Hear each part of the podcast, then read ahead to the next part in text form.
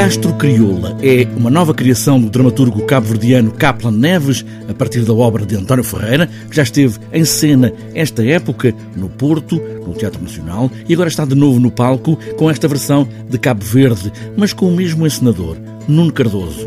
O dramaturgo Kaplan Neves coloca a peça neste tempo em Cabo Verde. Deve concluir que você tem fadado. Após no G2. As festas é feita na medida pequeno tempo pichinho. Nós dois é a única mulher que cata ali para enfeitar a festa de mortes. Fala para boa.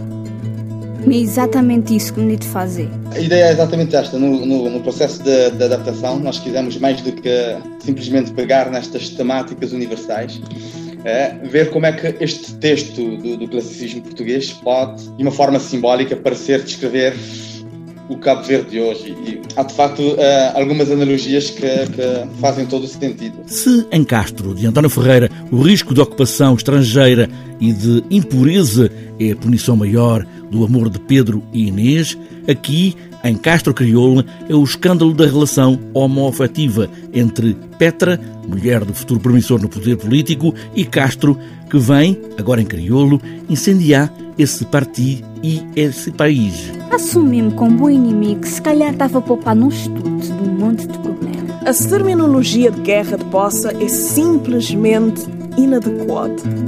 No máximo não seria rival, mas de qualquer forma, grinha assim parecia-me bota de nós lado. Não, Besoto Turam foi o único técnico disponível na área. Nós pensámos o que é que poderia, o que é que poderia constituir uh, no mote para a ilegitimidade da, da relação entre, entre esses dois personagens. Em Cabo Verde, a questão do, do adultério tem o seu peso, mas é uma coisa que é percebida cada vez mais no contexto do âmbito privado e não do, no âmbito social e político. A questão dos casamentos uh, da união formal da Igreja é uma coisa que não tem, não tem peso na nossa realidade, porque em Cabo Verde se casa muito pouco, se casa muito pouco da igreja.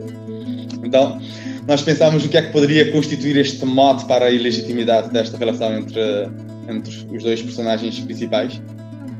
E uma coisa que ainda pesa e onde o, a sociedade tem ainda este enorme, esta enorme tendência a atravessar os limites do, do, do social para o privado é, são é, um dos exemplos é exatamente a, a, as relações homoafetivas que ainda não são aceitas e que uh, não se vê alguém, por exemplo, que consiga ter uma carreira política em Cabo Verde sendo homossexual, por exemplo. E quando se fala de Petra, ela obedece a uma ordem maior ao seu próprio coração.